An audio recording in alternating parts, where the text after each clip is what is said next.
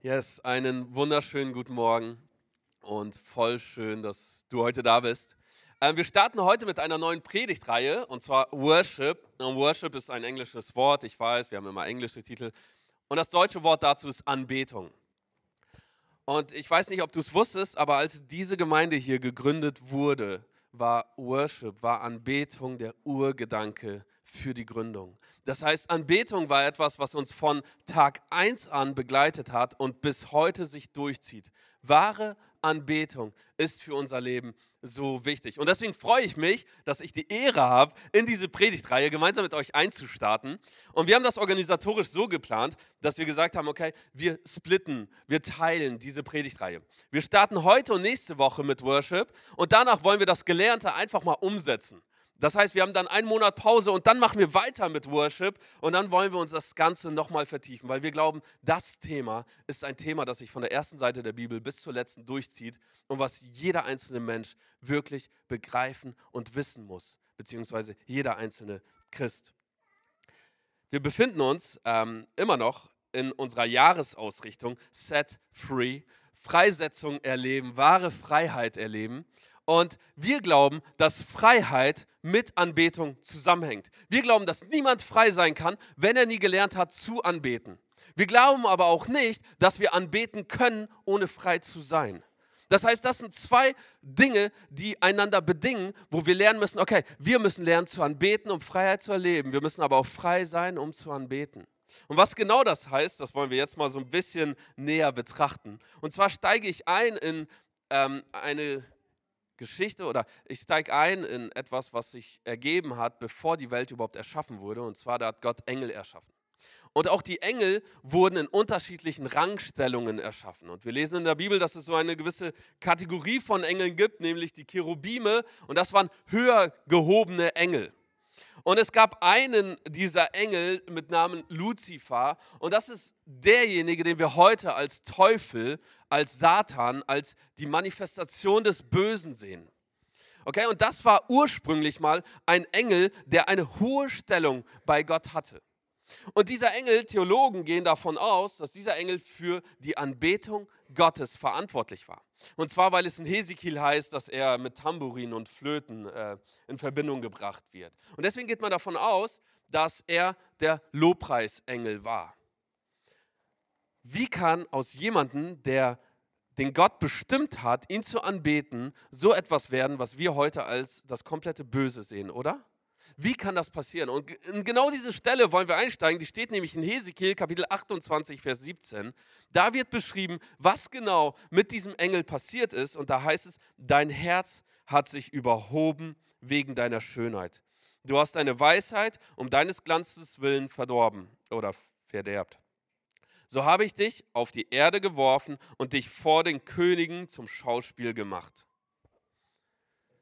Besonders die ersten Worte sind der Punkt, warum es so weit kommen konnte, dass aus etwas so Geniales, aus einem Anbetenden etwas werden kann, was wir heute als das Böse sehen. Dein Herz hat sich überhoben. Und überhoben heißt hier nicht, dass er zu viel Gewicht angehoben hat, sondern überhoben heißt, dass er zu stolz wurde. In einer anderen Passage lesen wir, dass der Teufel Gott plötzlich gleich sein wollte. Er wollte mit Gott auf einer Ebene sein. Das heißt, was fehlte ihm? David hat das Wort schon mal verwendet, Unterordnung.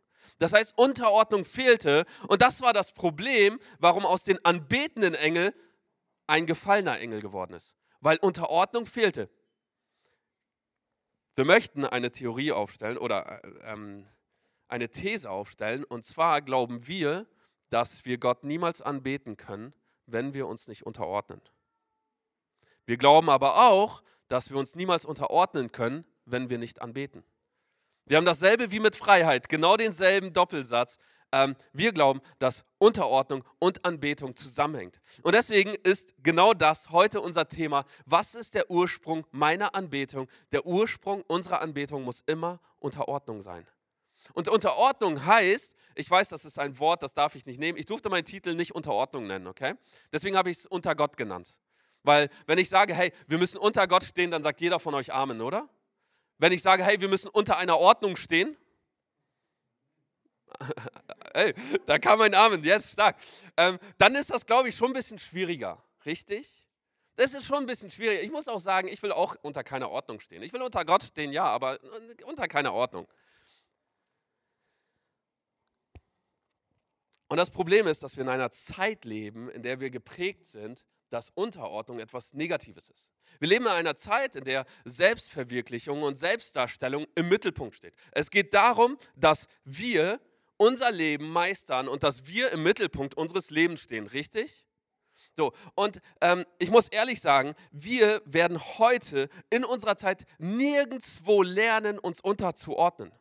Wir leben in einem demokratischen Staat wir wissen gar nicht, was es heißt, unter einem König oder einem Führer zu leben, also nicht mehr, ähm, unter einem Führer zu leben, wissen wir nicht, unsere Generation zumindest. Wir wissen nicht, was es heißt, sich wirklich unterzuordnen.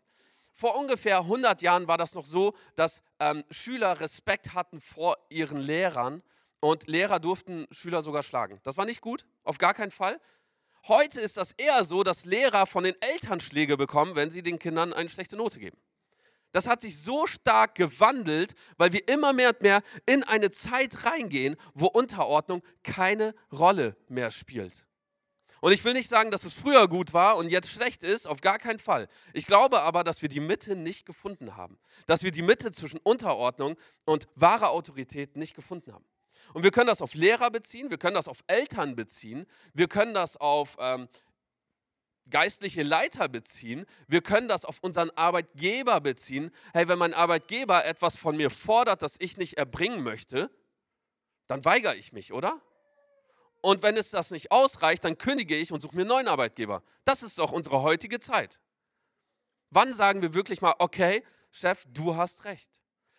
Und ähm, ich muss sagen, bei mir persönlich, also das Thema berührt mich so krass, weil damit habe ich ein riesen, riesen Problem. Okay? Und gerade auf der Arbeit war ich ein Überflieger.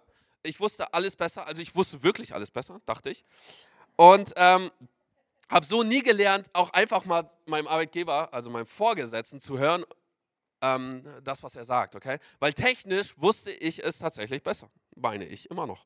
Ähm, aber nichtsdestotrotz musste ich wirklich hart lernen zu sagen, okay, ähm, nein, wenn mein Vorgesetzter sagt, wir gehen einen anderen Weg, hey, ich kann meine Meinung kundtun, aber schlussendlich trägt er die Verantwortung für das, was gemacht wird. Er muss vor der Geschäftsführung sich darstellen und muss sagen, okay, wir haben das und das gemacht, weil deswegen. So. Und wenn ich einen falschen Weg eingeschlagen bin, dann wird auch er zur Rechenschaft gezogen. Hm, schlussendlich macht es dann doch mehr Sinn, wenn ich einfach das mache, was er sagt, weil er muss Verantwortung dafür geben. Lassen wir einfach mal auf uns wirken. Das heißt, in unserer Gesellschaft können wir nicht lernen, was es bedeutet, sich unterzuordnen. Es gibt keinen Bereich in unserer Gesellschaft, wo wir uns wirklich unterordnen müssen heute. Das heißt, wir müssen jetzt schauen, okay, wo können wir Unterordnung lernen, weil wir sehen in diesem Vers, dass es super wichtig ist. Anbetung und Unterordnung gehören zusammen. Wo können wir das lernen? Hey, lasst uns doch dahin gehen, zu demjenigen, der die Menschen erschaffen hat, zu Gott und seiner Bibel, seinem Wort um daraus zu lernen, was bedeutet sich unterzuordnen, oder? Es gibt ja nichts Besseres, als genau das zu machen. Und wir lesen jetzt einen ähm, Abschnitt aus Hebräer, wo es um biblische Unterordnung geht. Und da heißt es, durch ihn lasst uns nun Gott beständig ein Opfer des Lobes darbringen. Das ist die Frucht der Lippen, die seinen Namen bekennen. Wohl zu tun und mitzuteilen vergesst nicht, denn solche Opfer gefallen Gott wohl. Gehorcht euren Führern, ich habe die Schlachterübersetzung genommen, und fügt euch ihnen, denn sie wachen über eure Seelen als solche, die einmal Rechenschaft ablegen werden, damit sie das mit Freuden tun und nicht mit Seufzen, denn das wäre nicht gut für euch. Der Kontext dieses Abschnittes ist, dass Paulus an die Hebräer schreibt, dass wir eine himmlische Aussicht haben. Wir haben eine Ewigkeitsperspektive. Wir haben ein Leben nach dem Tod. Und jetzt fängt er hier an und sagt, und durch ihn, durch Jesus, haben wir das und deswegen sollen wir ihn loben. Ich formuliere das mal neudeutsch. Hey, wir sollen Gott Lobpreis und Anbetung entgegenbringen. Wir sollen ihn groß machen. Wir sollen ihn anbeten. Wir sollen ihn loben. Warum? Weil er so etwas Krasses für uns getan hat. So etwas Großes. Und es geht weiter und er sagt, das soll die Frucht eurer Lippen sein. Das heißt, eigentlich alles das, was über unseren Mund kommt, soll eigentlich Gott immer erhöhen und groß machen. Genial, oder? Ich weiß, bei mir ist das sehr häufig nicht der Fall. Aber okay. Und dann geht er einen Schritt weiter. Also er spricht erst über Lobpreis, über Anbetung.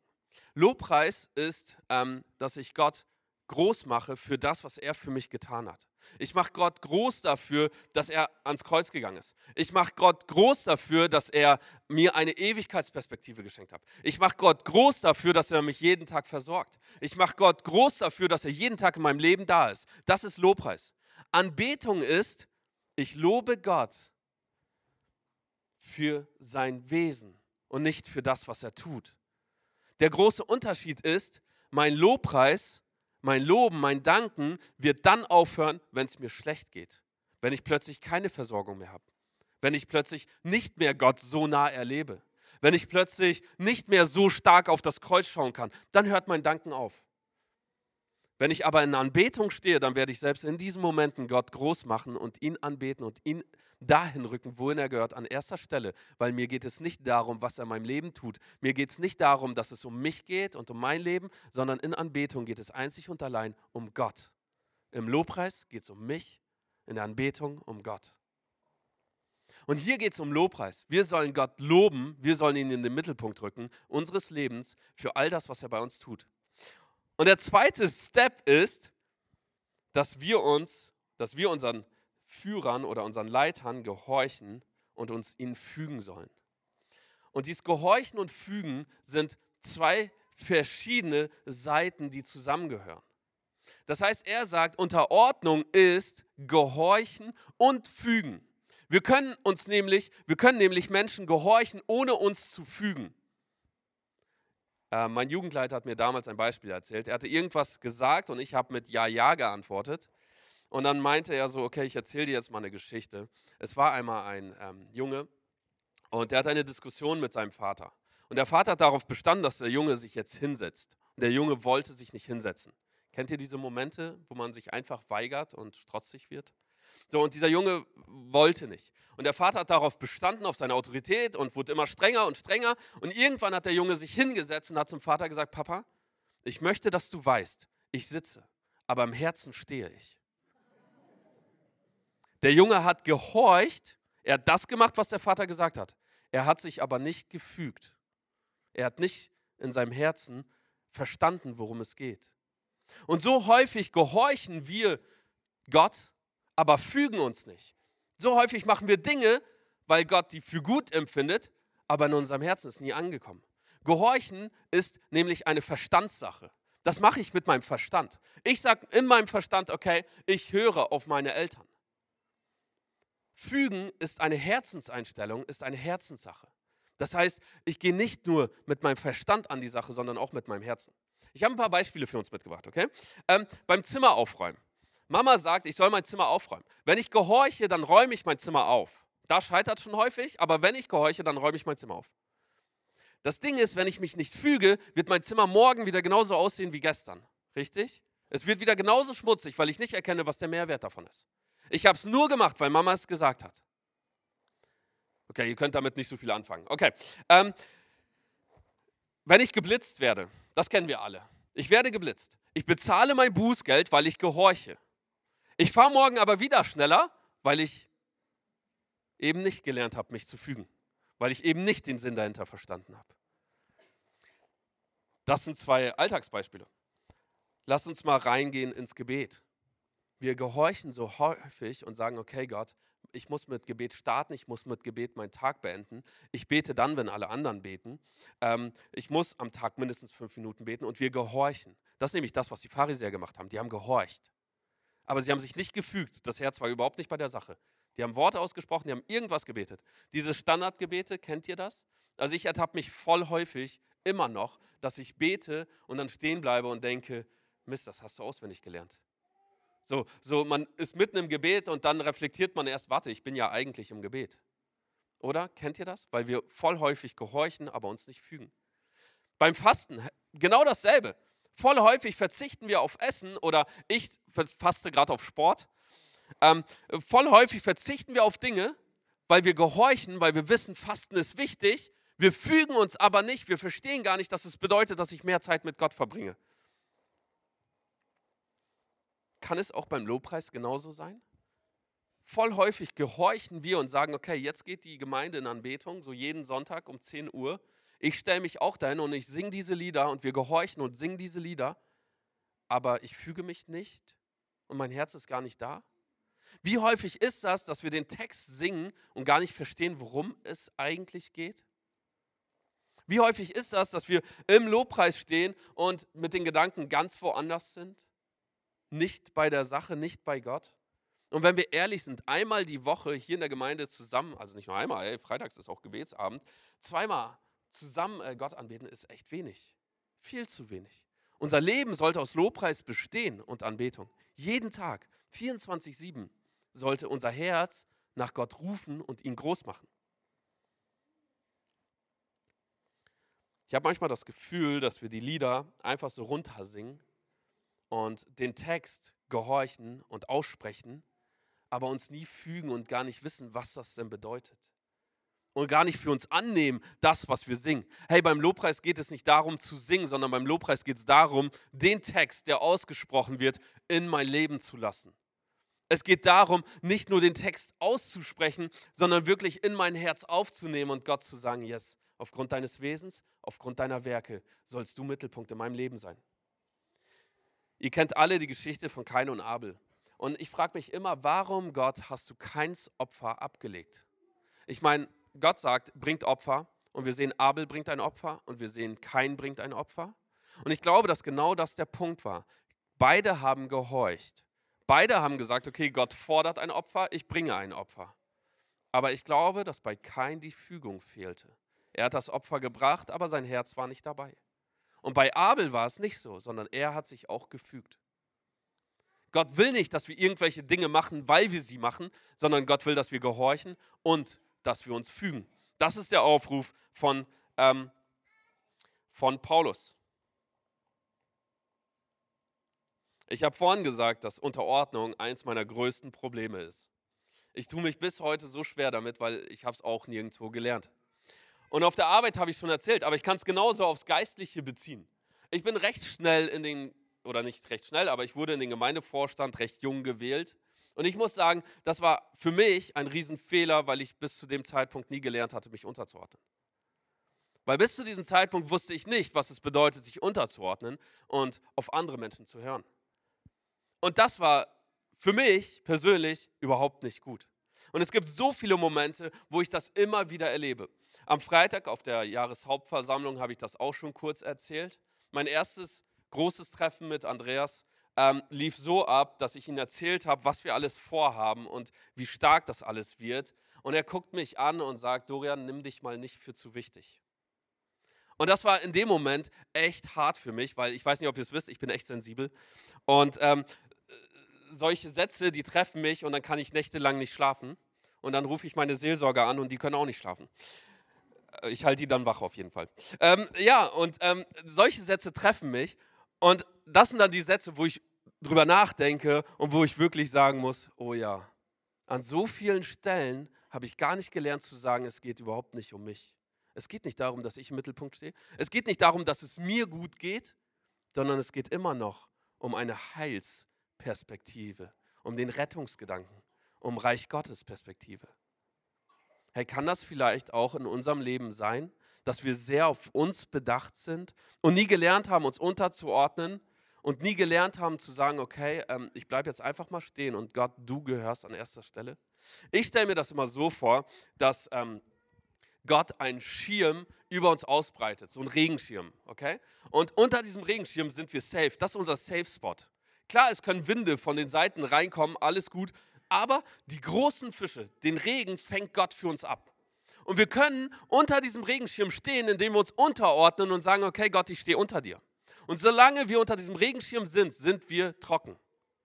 Aber voll häufig gehen wir daraus raus und meinen, wir müssen uns woanders hinstellen, einen anderen Weg gehen, wir müssen uns nicht mehr unter Gottes Schirm anordnen.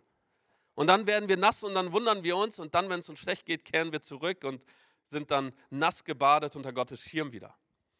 Unterordnung birgt so viel Segen für uns Menschen. Und ich glaube, dass du äh, mir zustimmen wirst und sagen wirst, yes, unter Gott, da will ich mich unterordnen. Ich hoffe, dass das deine Herzensmotivation ist. Nun spricht die Bibel nicht nur davon, dass wir uns Gott unterordnen sollen, sondern über deutlich mehr Bereiche. Unterordnung bezieht sich nicht nur auf mein Verhältnis zwischen mir und Gott, sondern auf mein Verhältnis in meinem gesamten Leben. Und so gibt es auch eine Unterordnung, zum Beispiel der Vers in Hebräer, der bezieht sich nicht auf Gott, sondern auf geistliche Leiter. Unterordnung heißt nicht nur, mich Gott unterzuordnen, sondern mich auch geistlichen Leitern unterzuordnen. Wusstet ihr, dass die Bibel davon spricht, dass geistliche Leiter doppelte Ehre gebührt?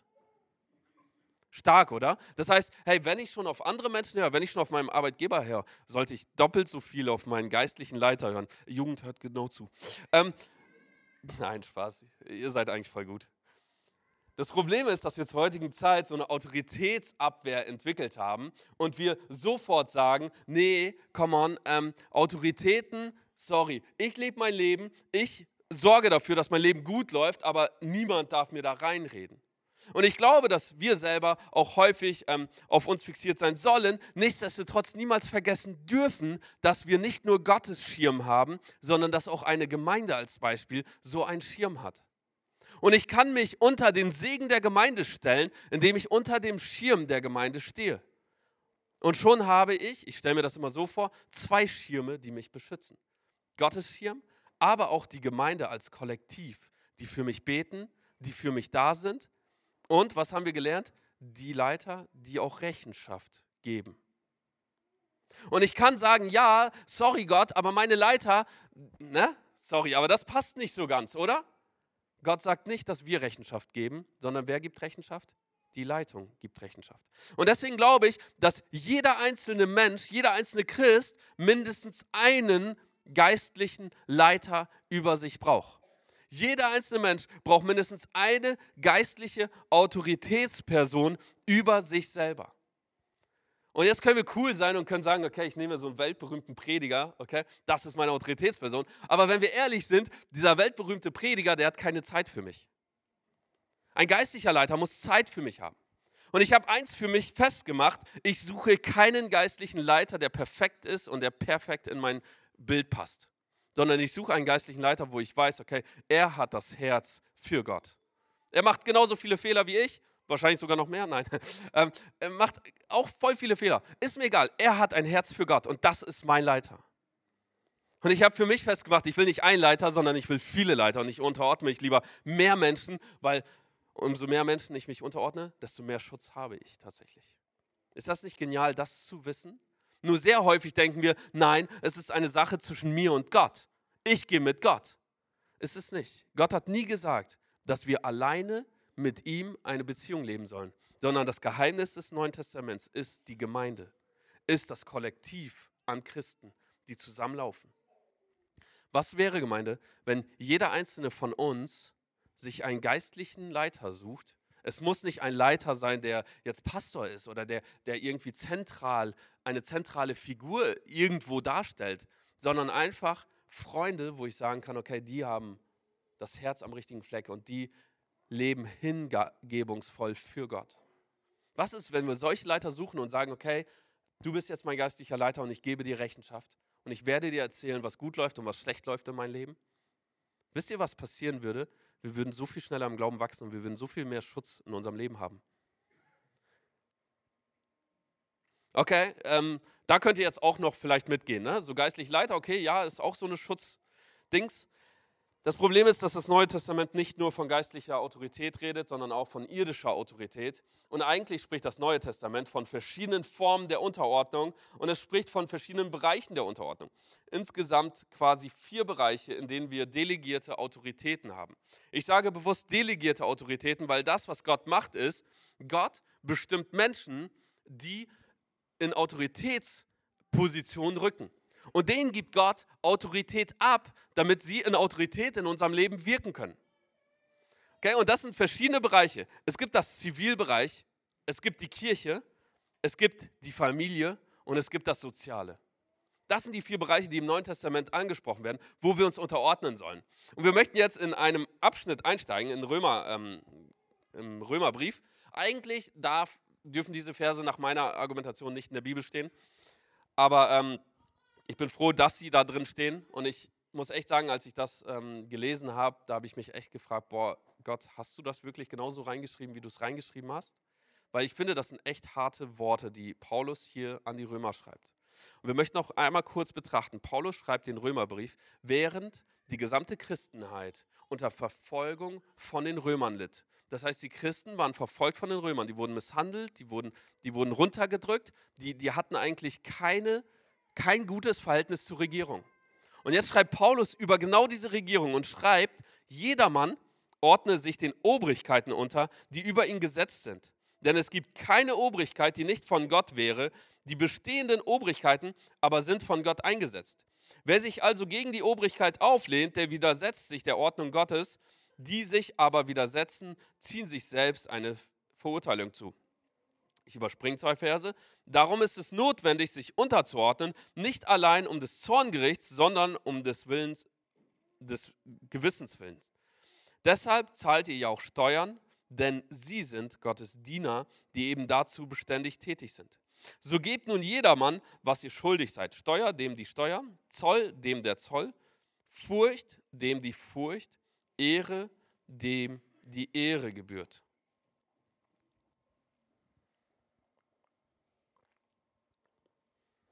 Tut weh? Also mir tat es voll weh. Paulus möchte mit diesem Abschnitt zwei Gedanken klar machen.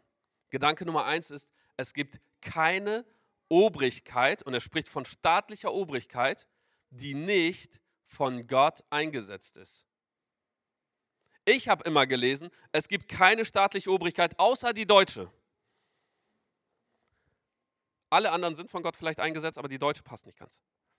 Oder? Aber hier heißt nein, jede Obrigkeit ist von Gott eingesetzt. Jede einzelne. Ob sie uns passt oder nicht, sei mal dahingestellt. Aber wenn wir den Gedanken einfach mal verfolgen, dann wissen wir, hey, Paulus möchte hier nochmal die Souveränität Gottes unterstreichen würden es Obrigkeiten geben, die quasi unter dem Radar groß werden, Könige, die unter dem Radar groß werden, ohne dass Gott davon was weiß, würden wir dann nicht Gottes Allmacht ganz klein machen und Gott klein machen, weil wir sagen, es gibt Menschen, die groß werden können, ohne dass Gott seine Zustimmung gegeben hat? Nein, das geht nicht. Und genau das ist das, was Paulus hier sagt. Er sagt, jede Obrigkeit ist mit Zustimmung von Gott. Wir werden gleich nochmal betrachten, was genau das heißt, weil das tut schon weh. Und daran sollten wir niemals zweifeln. Weil wenn wir daran zweifeln, dann müssen wir ehrlich sagen, mangelt es uns komplett an Gottes Vertrauen. Weil wir nicht daran glauben, dass Gott nur das Beste für uns in dem Sinn, in den, in, im Sinn hat. Und weil wir nicht daran glauben, dass Gott allmächtig ist. Das griechische Wort, das hier für Einsetzen verwendet wird, ist Tasso, fast wie die Tasse, aber Tasso. Und das bedeutet nicht zufällig bestimmt, dass Gott irgendwann mal gesagt hat, du, du, du, ihr seid jetzt äh, Politiker, du, du, du, ihr seid Könige, du, du, du, ihr seid Diktatoren. Nein, sondern hier heißt es, die sind zugewiesen, angeordnet oder festgelegt. Hier geht es nicht um eine zufällige Auswahl, sondern hier geht es um eine bewusste Auswahl Gottes. Können wir dazu Amen sagen? Schwierig, ne? Ich weiß. Der zweite Gedanke ist, sich gegen die Autorität aufzulehnen, ist, sich gegen Gott aufzulehnen. Das ist das, was Paulus hier sagen möchte. Selbst wenn wir der Autorität nicht zustimmen, selbst wenn wir sagen, das passt null, oder? Und ich glaube, ganz häufig passt es nicht. Heißt eine Auflehnung der Autorität gegenüber eine Auflehnung gegenüber Gott. Und genau da widerspricht Paulus und sagt, das darf nicht sein. Und er sagt, jeder Mann muss sich unterordnen.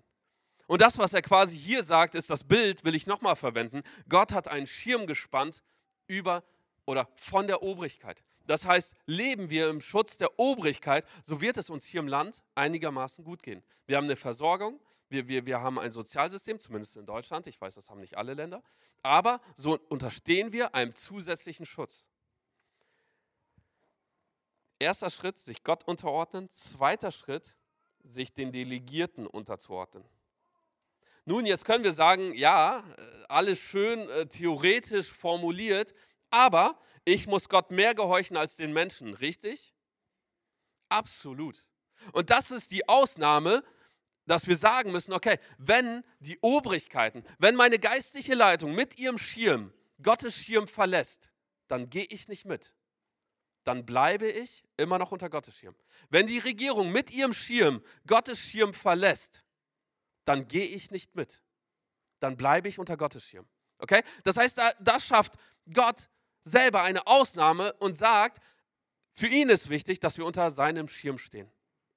Das Ding ist, dass das viel seltener vorkommt, als wir häufig glauben, dass es vorkommt.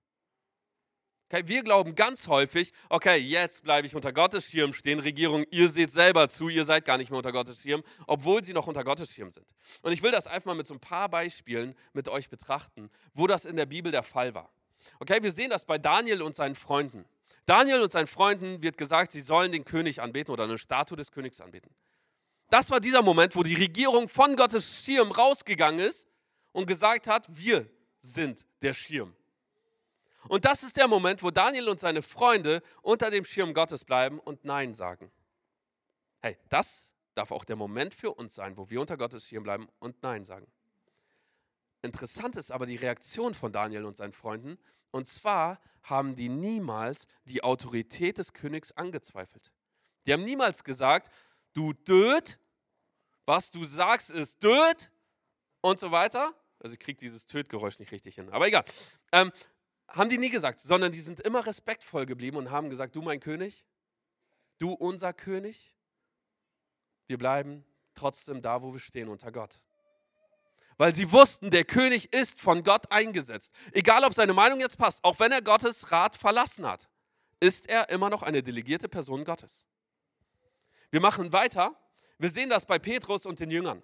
Petrus und den Jüngern ähm, die standen auch immer unter der Obrigkeit. Bis zu einem Moment, wo ihnen verboten wird, über Jesus zu predigen und das Evangelium groß zu machen. Und das war der Moment, wo sie stehen bleiben und vor dem Hohen Rat sagen, danke, aber wir machen weiter. Auch da, sie positionieren sich unter dem Schirm Gottes und bleiben da stehen und sagen, wir gehen nicht weg. Ihr habt euch distanziert, wir nicht. Nichtsdestotrotz sind die komplett respektvoll geblieben, weil sie wussten, nichtsdestotrotz ist auch der Hohe Rat von Gott eingesetzt ein Stück weit. David. David ist eine Person voll stark, oder? Er wird zum König gesalbt, tritt aber nicht in Aktion und sagt, hier, ich bin der neue König, sondern unterordnet sich immer noch Saul, den amtierenden König. Er unterordnet sich. Ich muss sagen, spätestens als Saul diesen Speer wirft, hätte ich zu David gesagt, jetzt ist deine Chance zück dein Schwert, hat's vielleicht kannst dabei, ich weiß nicht. Ne? So, Kopf ab und dann bist du König. Hey, das hätte das ganze Volk bestimmt unterstützt. Macht David nicht. David flieht. Auch hier lernen wir etwas. Unterordnung heißt nicht, dass ich mit mir machen lasse, was immer die Obrigkeit sagt. Unterordnung heißt nicht, dass David da steht, ja gut, Saul ist von, König, äh, von Gott eingesetzt, gut, äh, der Speer kommt jetzt, ja, ich warte jetzt. Nein, sondern Unterordnung heißt auch einfach mal zu sagen, okay, jetzt fliehe ich. Wir sehen in den Bergen, Saul jagt David hinterher und er will ihn töten. Er jagt ihn hinterher. Und David hat die Chance, Saul zu töten. Er hat die Chance. Und ich glaube, keiner wird es ihm böse nehmen. Nichtsdestotrotz sagt er was? Saul ist ein Gesalbter Gottes. Ey, Sauls Leben spricht gar nicht dafür, dass er gesalbt ist in dem Moment. Ich meine, er war so egozentrisch und so auf sich bedacht, er stand schon lange nicht mehr unter Gottes Schirm, oder? Nichtsdestotrotz sagt David, du bist ein Gesalbter Gottes und deswegen werde ich meine Hand nicht an dich legen. Du bist ein Gesalbter Gottes. Weil er wusste, diese Autorität, Saul, ist von Gott gesetzt.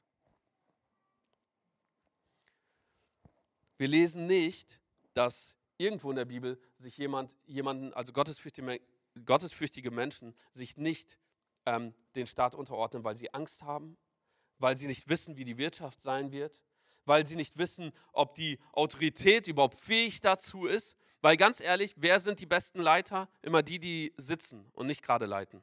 Richtig? Hey, wir wissen nicht, was diese Person, die gerade leitet, durchmacht. Wir wissen nicht, was diese Person, die gerade leitet, durchgemacht hat. Von der Seite können wir voll gut mitreden, immer. Okay, ich weiß auch, dass ihr bestimmt über zehn Punkte besser predigen könntet als ich heute. Absolut. Und äh, finde ich voll stark. Sobald man vorne steht und die Nervosität kickt, dann äh, wird es doch nicht so. Ganz häufig. Wir wissen nicht, ob das alles so ist, wie wir uns das immer vorstellen. Es gibt in der Bibel tatsächlich, zumindest habe ich nur einen biblischen Beleg dafür gefunden, für eine gottesfürchtige Person, die sich nicht dem Staat respektvoll entgegengetreten ist. Und zwar Elia. Elia, zumindest wenn du mehr Geschichten kennst, komm gerne danach mit auf mich zu. Ähm, ich würde gerne das ausdiskutieren. Elia tritt Königin Isabel und ihren Priestern entgegen und er fängt an, sie auszulachen. Okay, das ist kein respektvoller Umgang. Das ist aber auch das einzige Mal, dass wir in der Bibel lesen, dass jemand nicht respektvoll mit der Obrigkeit umgeht. Und wisst ihr, warum Elia das gemacht hat? Weil die Königin und die Priester sich offensichtlich zu Baal bekannten, zum Teufel. Und das ist der Moment, wo Elia sagt, da ist komplette Unterordnung vorbei. Und da unterstelle ich mich gar nicht. Offensichtliches Bekenntnis. Haben wir das? Ich muss ehrlich sagen, Politik ist so ein richtig, richtig schweres Thema, richtig?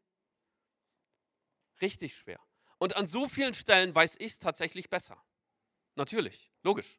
Ich bin kein Politiker, aber ich würde vieles anders machen. Vieles besser, bestimmt. Aber auch vieles schlechter. Nichtsdestotrotz fordert Gott uns auf und sagt quasi, oder Paulus sagt in dem Wort, dass jeder Politiker von ihm eingesetzt ist. Jeder Einzelne. Ob wir dem zustimmen oder nicht. Und es ist voll legitim, wenn du jetzt sagst, Dorian, du willst wirklich sagen, dass jede Autorität von Gott gesetzt ist. Und wir, wir machen das fast jetzt zu, indem wir sagen, was ist mit Hitler? Was ist mit Stalin? Was ist mit solchen Leuten, oder? Voll legitim. Und hey, Paulus macht da keine Ausnahmen. Er sagt, jede Autorität ist von Gott eingesetzt. Und er geht sogar weiter und sagt, dass der Staat die Diener Gottes sind.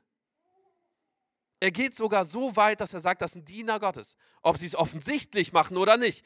Das heißt nichts anderes als, der Staat ist dafür eingesetzt, damit wir stärker im Glauben werden.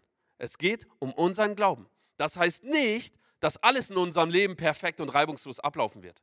Hey, wenn ich ehrlich bin, Gott hat die Macht, uns eine Regierung zu geben, dass jeder von uns einen Tesla fahren kann oder ein Lambo oder, oder jeder ein Riesenhaus hat, dass jeder vielleicht ein Jetpack kriegt. Ich weiß es nicht. Gott hat die Macht dazu. Aber Gott macht es bewusst nicht, weil er hat Heilsperspektive. Er hat unsere Errettung im Ausblick und er weiß am besten, was für unsere Errettung das Wichtigste ist. Ja, ist es hart zu sagen, dass selbst Hitler und Stalin und weitere Leiter wie auch Kim Jong-un und so weiter und so weiter von Gott gesetzt sind? Ja, ist es. Wir sehen in der Bibel eine Person, nämlich den Pharao zur Israelszeit, der genauso war. Er hat die Menschen versklavt, er hat die verarmen lassen. Er hat sie missbraucht. Er hat sie getötet. Er war nicht besser. Er war nicht besser. Und dennoch schreibt Paulus im Römerbrief, Kapitel 9, Vers 17, denn die Schrift sagt zum Pharao, eben dazu habe ich dich aufstehen lassen, dass ich an dir meine Macht erweise und dass mein Name verkündigt werde auf der ganzen Erde sagt Gott hier wirklich, und das ist ein Zitat aus, ich glaube, 3. Mose, sagt Gott hier wirklich, dass er den Pharao hat an diese Position kommen lassen, damit sein Name verherrlicht wird? Ja, heißt es. Und können wir das nicht zu jedem Leiter sagen? Können wir nicht sagen, dass Gott am besten weiß, was jetzt dran ist? Es klingt mega hart, aber genau das ist Souveränität Gottes, dass wir uns unterordnen und sagen, du bist derjenige, der den Menschen erschaffen hat und du wirst am besten wissen, was das Beste für unsere Zeit heute ist. Es tut voll weh, ist aber so. Und ich komme voll häufig zu dem Punkt, dass ich sagen muss, okay Gott, ähm, es ist schön, dass du Autoritäten eingesetzt hast, aber ähm, ein bisschen mehr Grips wird bei manchen nicht schaden. Und vielleicht denkst du auch manchmal so, ähm, was kann ich machen? was kann ich machen? Ich meine, du hast die Leute eingesetzt, aber ich merke, das geht voll in die schlechte Richtung. Und dann schreibt Paulus in 1 Timotheus 2, Vers 1 und 2, so ermahne ich nun, dass man vor allen Dingen Bitten, Gebet, Fürbitten und Danksagung darbringt für alle Menschen, für Könige und alle, die in hoher Stellung sind, damit wir ein ruhiges und stilles Leben führen können, in aller Gottesfurcht und Ehrbarkeit. Paulus sagt, yes, an so vielen Stellen können wir eigentlich nur sagen, wir fallen auf unsere Knie und beten Gott an und beten, dass es besser wird.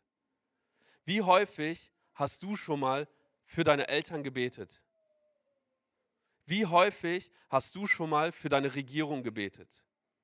Wie häufig hast du schon mal für deine Lehrer gebetet?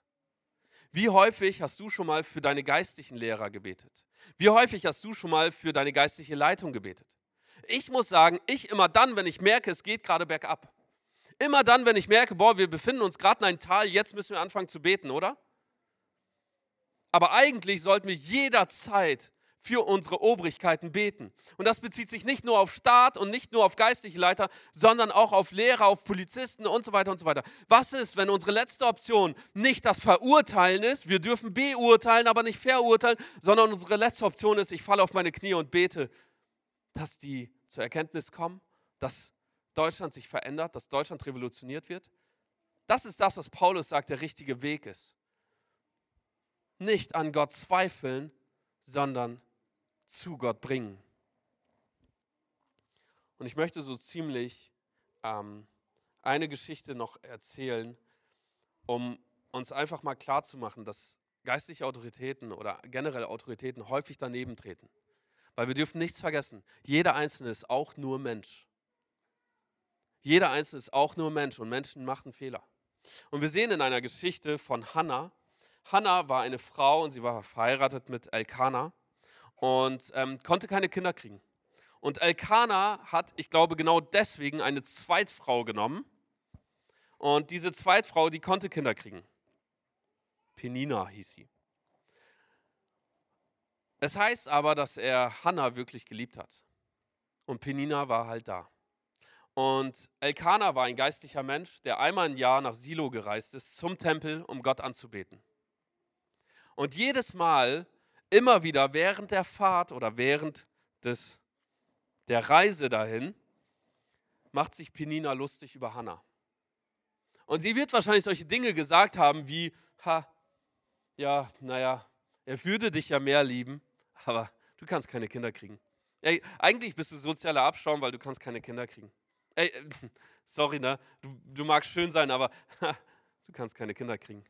Ey, ganz ehrlich, dein ganzes Leben ist doch irgendwie verfuscht, du wirst keine Nachkommen haben. Hey, mit dir endet's. Und so viele Sätze können gesagt worden sein. Und jedes Mal hat es Hannah verletzt. Und jedes Mal hat es Hannah mitgenommen. Und dann sehen wir, einmal war das Fass zum Überlaufen gebracht worden. Und Hannah war frustriert, verzweifelt. Und sie rennt in diesen Tempel rein. Sie steht da und fängt an, Gott anzubeten. Und ihre Art, Gott anzubeten, ist eigentlich voll schön, Sie heult Rotz und Wasser, kriegt kein Wort raus und steht und heult Rotz und Wasser. Und ich glaube, jeder von uns kann diese Reaktion nachvollziehen. Voll häufig zerbrechen wir auch. Und das Einzige, was wir machen können, ist Rotz und Wasser heulen, oder? Voll häufig wissen wir nicht, wo unser Land hingeht. Voll häufig wissen wir nicht, wo es mit der Schule und unseren Kindern hingeht. Voll häufig wissen wir das nicht. Und wir können nur Rotz und Wasser vor Gott heulen. Und wir schaffen es nicht mal, einen Ton auszusprechen. Richtig? Und jetzt kommt genau das, was nicht passieren sollte. Jetzt kommt Eli. Eli und seine Söhne waren Priester in diesem Tempel. Und Eli ähm, hat so vieles im ersten Augenblick falsch gemacht. Er geht zu ihr hin, sie heult trotzdem Wasser, sie schüttet Gott ihr Herz aus und er geht zu ihr hin und macht ihr Vorwürfe, dass sie doch nicht betrunken zum Tempel kommen soll. Hey, ein geistlicher Leiter ohne Feingefühl ein geistlicher Leiter, der sich überhaupt nicht für die Sorgen von Hannah interessiert? Zur heutigen Zeit hätten wir diesen eine gescheuert, oder? So? Wenn wir Hannah wären, wir wären ausgetickt. Richtig? Wir hätten ihm unsere Meinung gesagt. Wir hätten gesagt, das passt ja gar nicht. Ey, ich komme her, will Gott mein Herz ausschütten, nur weil ich nicht so anbete, wie du es erwartest, weil Eli hat sie angesprochen, weil sie eben nicht gebetet hat, sondern nur geheult hat. Deswegen dachte er, sie wäre betrunken. Und ihre Antwort ist so groß und genial. Sie schaut Eli an und sagt, mein Herr, denk nicht böse von mir. Ich bin keine böse Frau. Ich habe nicht getrunken. Wie kann sie noch so respektvoll mit ihm umgehen?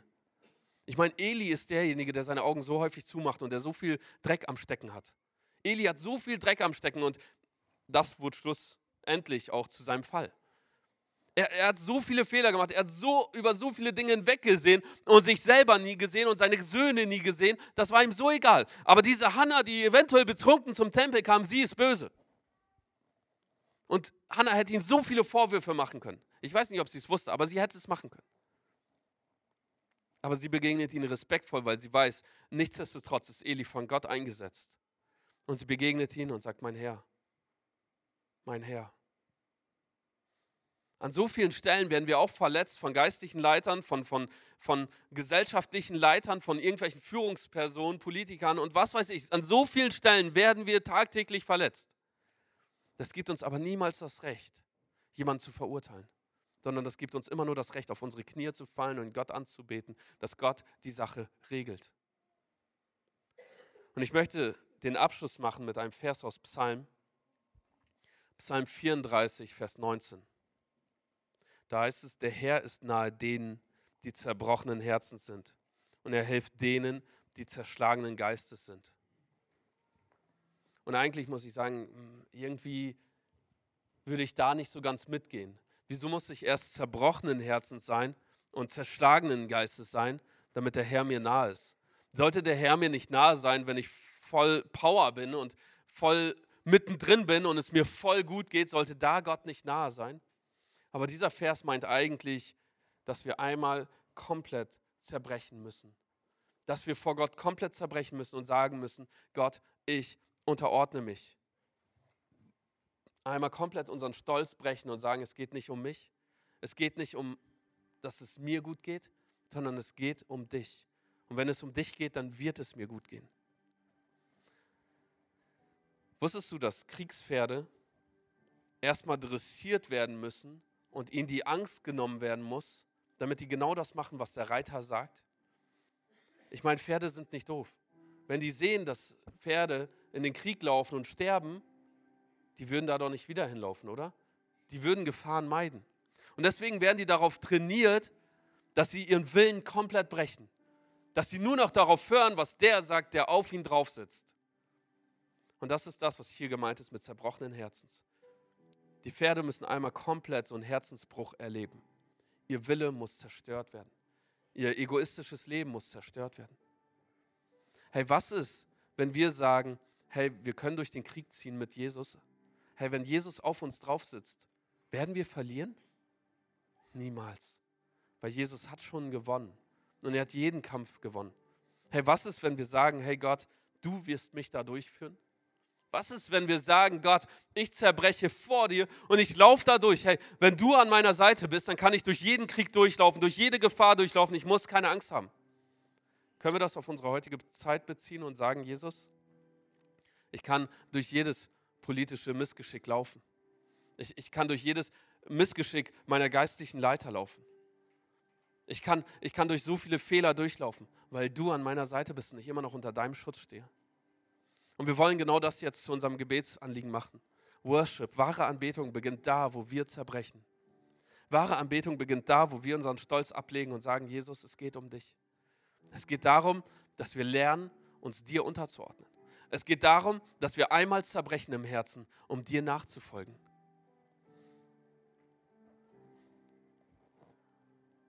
Wir können als Gemeinde aufstehen.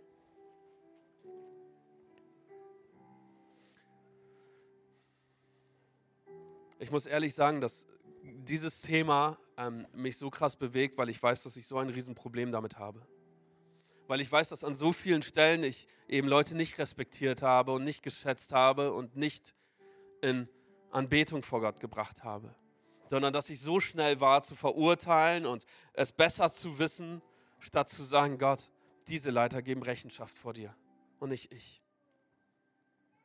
Können wir als Gemeinde sagen, okay, wir wollen genau das jetzt in Anbetung zu Gott bringen? Dass wir ein unterordnendes und liebendes Herz haben, jedem Moment. Und selbst die Leiter schätzen, wo wir häufig sagen, nein, die sind keine gute Leiter. Und wenn du genau da bist, wo ich auch bin und sagst, hey, das soll jetzt mein Nummer eins Punkt sein in meinem Leben, dass ich lerne, mich unterzuordnen, dann kannst du jetzt die Hand heben und wir beten gemeinsam. Und ich sage dir eins, Gott wird uns ein Herz schenken, das zerbrochen ist. Ein Herz geben, das voller Unterordnung ist. Ein Herz geben, das anbetet, das ihn groß macht. Jesus, danke, dass du heute da bist. Jesus, danke, dass wir von dir lernen können, was Unterordnung heißt. Jesus, wir werden es nicht in unserer Gesellschaft lernen. Wir werden es nicht in unserem Alltag lernen.